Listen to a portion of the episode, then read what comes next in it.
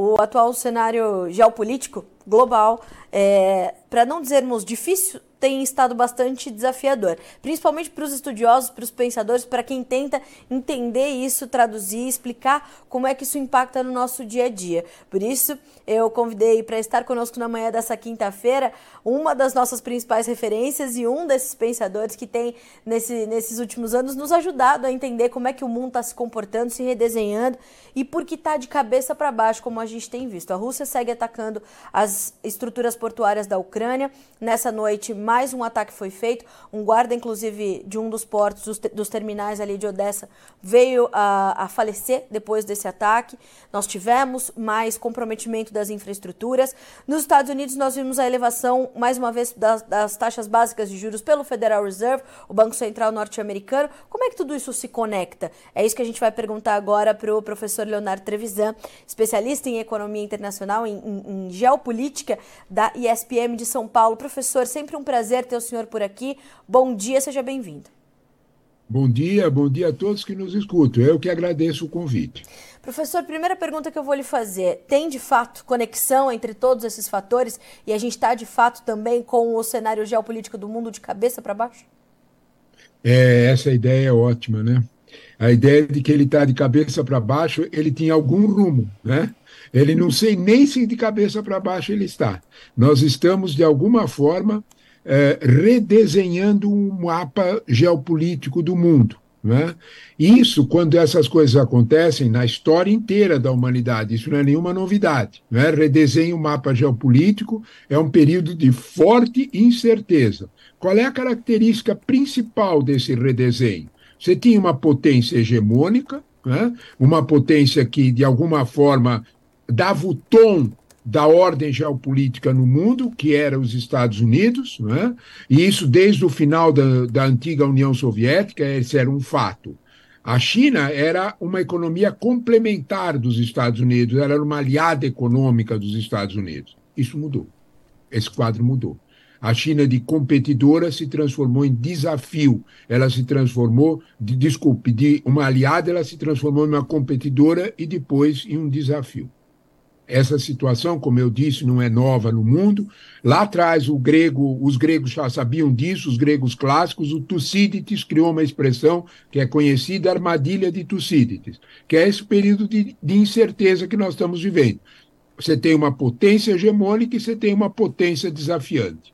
Essa situação está, de alguma forma, explicando muitas das nossas crises.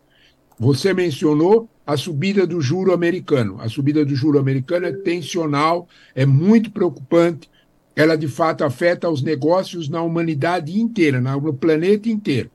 Qual é o problema dessa subida de juros? Dificuldade de conter a inflação. Por que, que a inflação não assustava uns anos atrás? Por que, que os juros eram baixos? Porque você tinha, de alguma forma, uma super oferta de produtos chineses baratos dentro dos Estados Unidos que continha a inflação. Quando nós olhamos para essa situação, nós vemos que os Estados Unidos fecharam essa porta. Eles fizeram uma outra escolha geoeconômica. Eles, de alguma forma, pensaram isso de um outro modo. Produzir, voltar a produzir nos Estados Unidos, voltar a ter confiança nos seus fornecedores. A China não é mais alguém em quem você, de alguma forma, tem como um amigo econômico, você tem como um competidor teu. Ainda não é um efeito de guerra, mas é um efeito de competição. Esse quadro mudou tudo. É isto que está por trás também da guerra da Ucrânia, é isso que está por trás de todas as nossas tensões.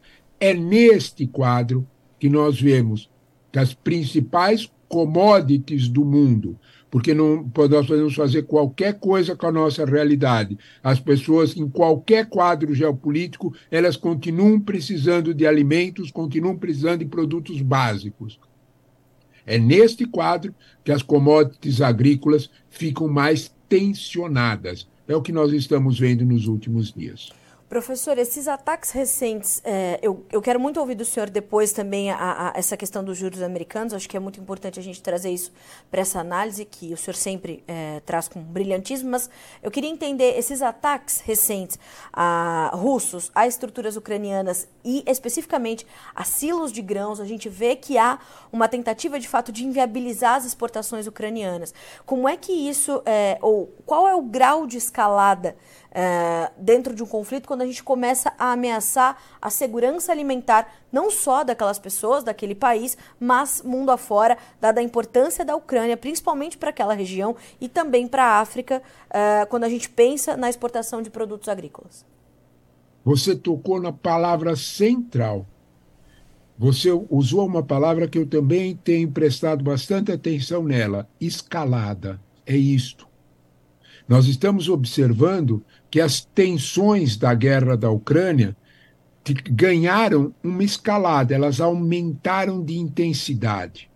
Qual foi a intensidade que elas aumentaram? Todo mundo sabe, aquele acordo obtido com a interferência da ONU, do Secretariado-Geral da ONU, com a, inter, com a intermediação do presidente turco Erdogan, aquele acordo que permitiu o escoamento de 32 milhões de toneladas de grãos, mais quase 18 milhões de toneladas de trigo, uma, uma, uma, uma um acordo fundamental para repor para acalmar o aumento inflacionário dos produtos alimentícios nos países mais pobres.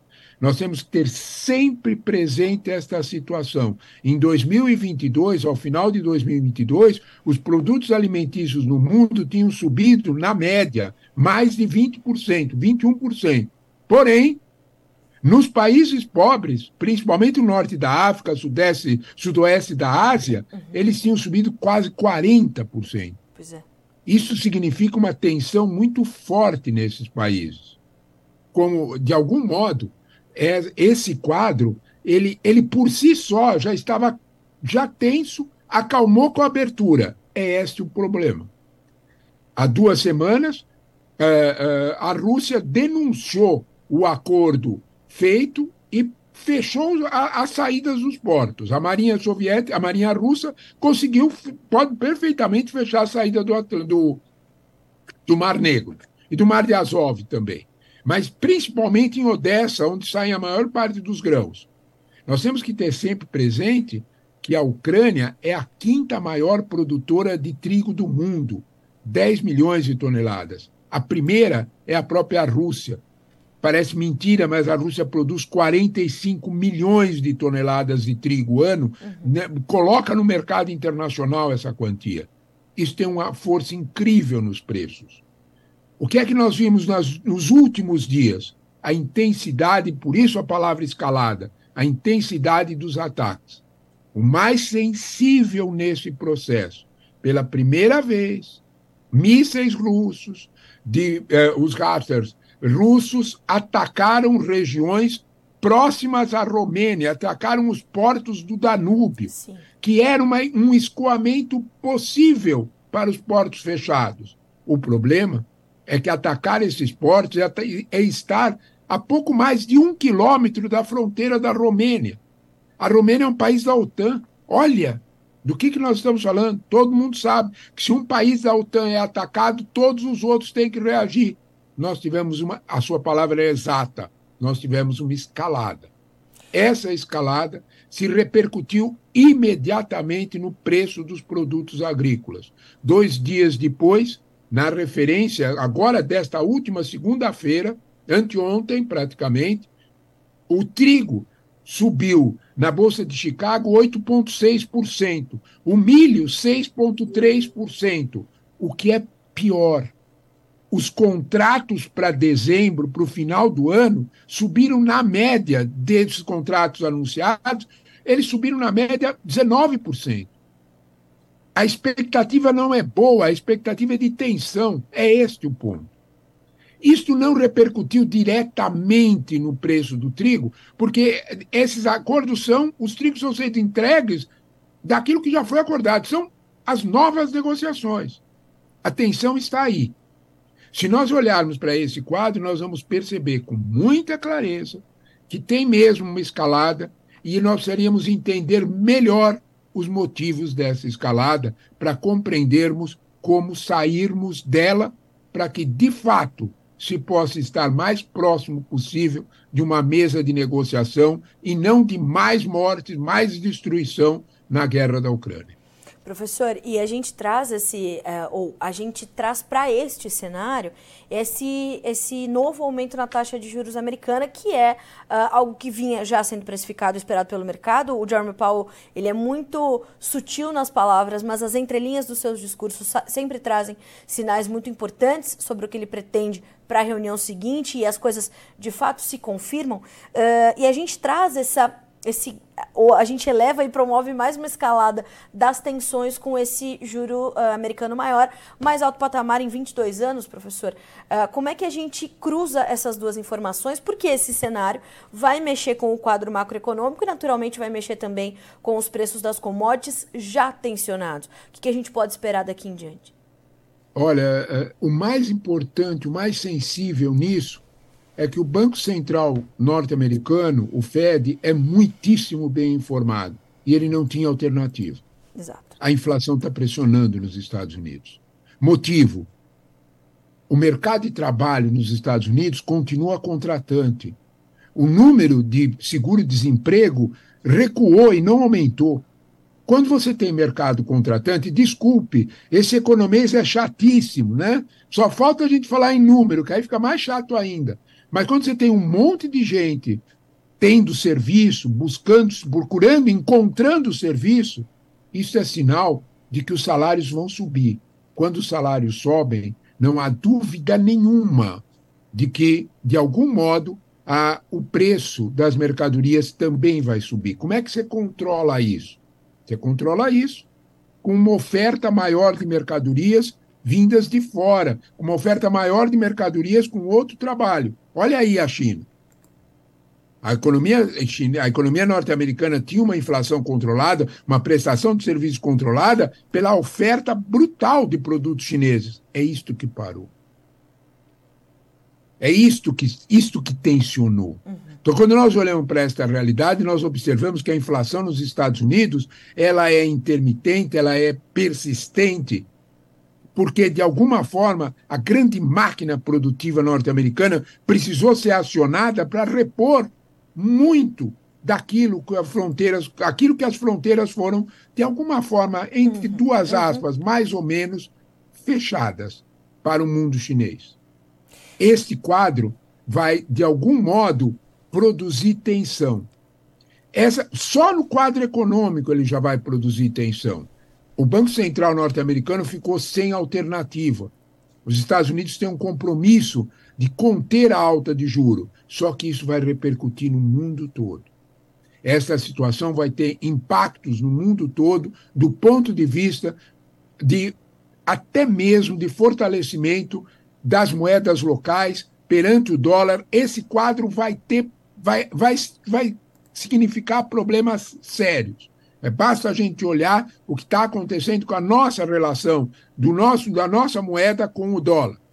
Quando nós observamos esse quadro, nós começamos a perceber com muita intensidade que há mais incertezas do que mais instabilidades do que estabilidades na nossa frente, à frente.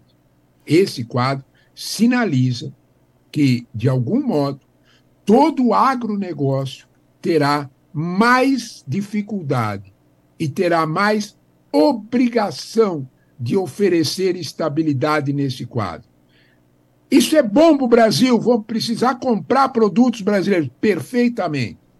A quebra de, por exemplo, controle do impacto, uh, uh, o impacto da, do, da, da queda de oferta de trigo russo pode beneficiar a nossa produção de trigo. Nós não podemos deixar de lado, não. Nós estamos produzindo quase 10 milhões de toneladas de trigo. Isso nós vamos separar uma parte desse trigo e vender na alta. Não há dúvida nenhuma. Os cálculos da Conab oscilam em parte de 3 milhões e meio de toneladas a possibilidade de venda. Bons negócios. Esses negócios são bons para o nosso agronegócio, mas em termos internacionais, esse, essa esse desregular de oferta e demanda principalmente de produtos agrícolas, no, até mesmo no médio prazo, ele é preocupante. Esse quadro, de alguma forma, sinaliza uma necessidade de que a mesa de negociação fale mais do que o canhão. É isto que não está acontecendo. Aí, quando nós buscamos os motivos pelo que não, isso não está acontecendo, nós estamos vendo uma incompreensão mútua sobre a necessidade de sentar na mesa de negociação no caso da Ucrânia. Professor, lhe preocupa a ida de eh, Vladimir Putin à China em outubro para se encontrar com Xi Jinping? Bastante, bastante. Nós precisamos prestar muita atenção que Xi Jinping recebeu a, a, a questão de 15 dias, ninguém mais, ninguém menos do que Henry Kissinger. A gente precisa ter sempre isso em, em mente. Sim.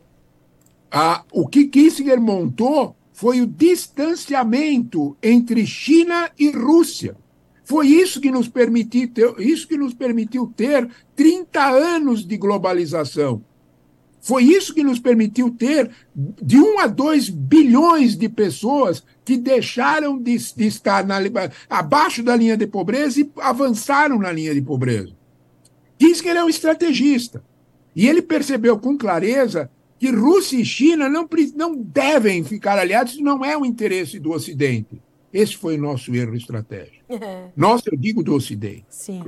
Permitir que eles novamente se aproximassem isso, de alguma forma, deixa o Ocidente mais fragilizado em qualquer negociação. Você tem toda a razão quando chama atenção para essa visita de Putin a Xi Jinping, porque é só uma consolidação de um processo que não é conveniente para, os, para, nenhum dos nossos países do Ocidente a gente pensar numa, numa Rússia que a gente imagina estar isolada, mas estar isolada ao lado de uma China e os seus dois líderes tendo é, proclamado uma amizade sem limites no ano passado, é, em fevereiro, é, nos dá sinais bastante claros de que essa é uma preocupação que pode ser crescente, né, professor? Sem dúvida nenhuma. Nós não podemos deixar, não podemos esquecer, deixar de lado, de que o petróleo e principalmente o gás, que não é vendido, que não foi mais vendido para a Europa, por exemplo, está sendo comprado com preços favoráveis pelos chineses e pelos indianos. Nós esquecemos deles. A Índia é o país que mais cresce. Ainda não, ainda não, ainda de alguma forma é, é, é o país que mais sinaliza que está se aproveitando desse momento geopolítico, de tensão geopolítica, para comprar energia barata. É isso que chineses e principalmente indianos estão fazendo. A energia barata que construiu, preste bem atenção nesse dado, esse é o ponto é fundamental. A energia barata que construiu o sucesso do projeto europeu, da União Europeia, foi o petróleo e o gás barato russo que movimentou a grande indústria da Alemanha e todo o poder da indústria francesa e movimentou a unificação europeia. Esse, esse gás e esse petróleo mais barato está sendo agora movimentado para a economia chinesa e principalmente para a economia indiana. Esse quadro, de alguma forma, deve chamar a nossa atenção. Não é de graça, não é à toa que a União Europeia bateu na porta da CELAC, da Comunidade de Estados Latino-Americanos e Caribe. A União Europeia olhou para a América Latina, antiga sócia, e disse: vamos ficar sócios de novo, porque o quadro não é favorável. Eles estão vindo buscar aqui, na América Latina, os europeus, a energia que eles não têm mais do mundo russo mas é frágil esse nosso contato. Ele não, ele não é frágil, ele é insuficiente para propiciar um crescimento europeu que concorre. Né? De algum modo, observe que nós voltamos ao início da nossa conversa. Sem dúvida alguma, o eixo de poder no mundo, a, a ordem geopolítica no mundo está sendo alterada com uma velocidade inédita. Nunca nós tivemos um desafio de potência tão forte. Vamos, vamos usar um, um segundo a história. A Alemanha levou quase 60 anos, 70 anos para desafiar a poderosa Inglaterra no começo do século XX. Nós estamos agora olhando uma China que está levando menos de 20 anos para desafiar, do jeito que está desafiando, o poder norte-americano. É, professor, o senhor, é, o senhor é, eu falo, o senhor é brilhante. E quando a gente pensa nessa, nessa batida de porta aí na CELAC, como é que, como é que o senhor entende essa, essa mágica de avançar tão, tão de forma tão expressiva o nosso acordo é, Mercosul-União Europeia, professor? Pode, pode entrar nessa, nessa, nesse jogo aí, CELAC, União Europeia também? Pode, pode sim. Porque, veja bem, Macron não se aproximou do Brasil de graça. É, Macron sabe perfeitamente, Emmanuel Macron, presidente francês, sabe perfeitamente que o grande obstáculo para a assinatura do acordo União Europeia-Mercosul eh, eh, é, vamos falar claro, vamos dar o nome aos bois. O grande obstáculo para isso é a eficiência, é a produtividade, é a competência do agronegócio brasileiro. Isto assusta o agronegócio francês. Tem nome e sobrenome isso. Não adianta a gente tapar o sol com a peneira. Né? De alguma forma, quando nós olhamos para isso, nós vemos, por exemplo, que a produção da indústria do leite brasileiro, para usar um caso muito, muito, muito forte, que a indústria do leite brasileiro é especialmente poderosa.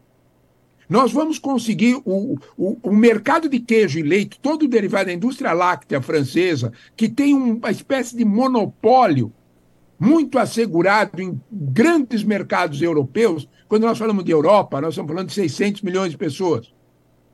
Quando a França vende para eles, se abrir a porta para o agronegócio brasileiro entrar lá com toda a nossa indústria de láctea, é isso que os franceses temem. Eles têm medo exatamente desse potencial que o nosso agronegócio tem, não só no leite, tem medo da soja, tem medo de outras situações. É claro que, de alguma forma, é preciso contornar, porque a poderosa indústria alemã está pressionando a França para que o acordo saia.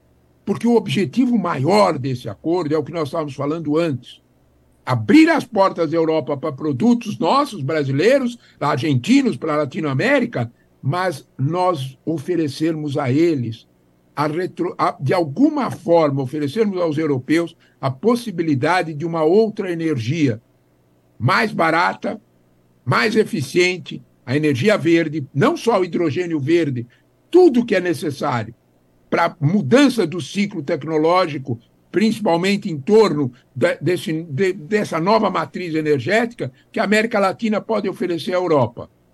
Para isso, vai ter que conter as ambições do agronegócio, as ambições protecionistas e isolacionistas do agronegócio francês. O jogo está posto. Não é de graça que o presidente Lula diz que quer assinar o acordo até o fim do ano. Quem tem mais pressa pelo acordo são os europeus e não os latino-americanos. Nós temos que aproveitar a oportunidade. Professor, eu vou fazer uma última pergunta para o senhor, é, puxando a pergunta que nós recebemos aqui do Everton Umeniuk da Silva. Ele diz: qual o problema do Brasil, para o Brasil, nesse contexto? O senhor já nos traz uma, uma resposta com muita clareza sobre essa condição do agronegócio, mas há mais preocupações em torno desse cenário que a gente acabou de descrever, esses pontos que a gente acabou de ligar, que lhe chamam a atenção e exigem atenção para o Brasil nesse, nesse cenário geopolítico global? Ah, sim um, um ponto. O Everton tem razão de se preocupar com o Brasil. O Brasil está sendo um dos laboratórios mais tensionais da nova industrialização no mundo. Não nos enganemos. Os chineses estão chegando na América Latina e chegando de uma forma muito, muito eficiente, muito rápida. Né? Não, olha, um dado que a gente não pode deixar de lado quando pensa Brasil nesse contexto. Nos últimos cinco anos, o Brasil perdeu 50% do seu 51% do seu poder exportador para os seus vizinhos, porque os chineses compraram, os chineses ocuparam todos os espaços. Quando nós olhamos para isso, nós estamos olhando que tipo de vinculação nós estamos montando com esse mundo. Ah, isso é para nós nos distanciarmos dos chineses? Não. Isto é apenas para que nós olhamos melhor possível para os nossos interesses e façamos, de alguma forma, nesse jogo de grandes potências entre Estados Unidos e China, que a gente aprenda a fazer os melhores negócios. Este é o ponto.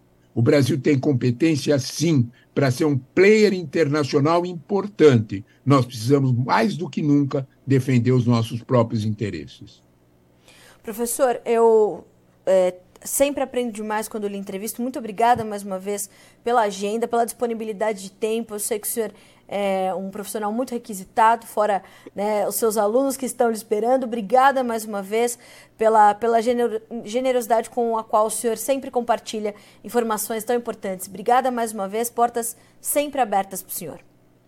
Muito, eu é que agradeço o convite, o gentil convite de vocês e as excelentes perguntas, uma oportunidade de refletirmos. Muito obrigado pelo convite, bom dia a todos. Obrigada, professor. Bom dia, bom trabalho para o senhor. Até a próxima. Um abraço. Até a próxima. Senhoras e senhores, professor Leonardo Trevisetti trazendo alertas importantes sobre o que está acontecendo no mundo e a gente precisa olhar para fora do nosso cercado, vez ou outra, né? É, eu sempre que eu tenho a oportunidade de dizer a você, filtre as informações que são importantes para ti, para o teu negócio, para a tua gestão, eu faço, mas também é, faço esses alertas quando eles são necessários da gente ampliar a nossa análise. Então veja que eu, é, na minha primeira na minha primeira é, intenção era a gente trazer essas, esses efeitos da guerra para o quadro geopolítico e na, naturalmente para o Brasil, para a economia mundial, como o Brasil é afetado. A gente soma isso, essa elevação dos juros nos Estados Unidos, tensionando ainda mais os mercados, o Brasil na vitrine do mundo como fornecedor de alimentos, os compradores em situação muito fragilizada por conta das altas de preços, e a gente está falando de compradores que têm menor poder aquisitivo no mundo, então ali países da África, países da Ásia que têm uma economia menos pujante do que ali a, a, região do Sudeste Asiático, que é uma região também de muito promissora. Então, é, olhar para esses pontos é muito importante, saber que o cenário é, geopolítico está se desenhando, mas está completamente sem rumo, como apontou o professor Leonardo Trevisan, e que isso vai manter os mercados ainda muito tensionados, incluindo as commodities, que são é, ponto nevrálgico dessa discussão, porque, como também é, de forma muito competente traz o professor Leonardo Trevisan, porque as guerras estão ocorrendo, porque os juros estão aumentando, porque isso ou aquilo está acontecendo, as pessoas não deixam de comer ou não têm de deixar de comer elas continuam demandando as commodities agrícolas. Então, isso diz respeito diretamente ao seu dia a dia, ao seu trabalho. E esse é o nosso papel aqui, traduzir essas informações de como elas chegam até você. Hoje é um dia, por exemplo, de recuperação dos grãos depois das realizações de lucros dos últimos dias e das disparadas das últimas semanas. Então a gente está ali numa tentativa de equilibrar esses mercados, mas lembrando a você que o mercado segue muito tensionado, num limite é, muito, muito tênue e numa volatilidade ainda muito presente, muito latente, permeando os negócios. Isso é importante da gente deixar no, no horizonte, deixar na conta. A gente fica por aqui com esse boletim, mas as nossas informações continuam chegando para que vocês sejam sempre os produtores rurais mais bem informados do Brasil. E vou te lembrar que amanhã às 10 horas, horário de Brasília. A gente tem aqui a nossa transmissão especial para conhecermos as campeãs do Prêmio Melhor História de um Agricultor, terceira edição esse ano. É, lembrando que são cinco mulheres concorrendo e amanhã a gente vai conhecer então a grande campeã. Né, de onde vem uh, a, nossa, a nossa história campeã. A gente está te esperando amanhã, às 10 horas, Dia do Agricultor, comemoração importante para todos esses profissionais Brasil afora. A gente continua com a nossa programação. Fique com a gente. Até mais.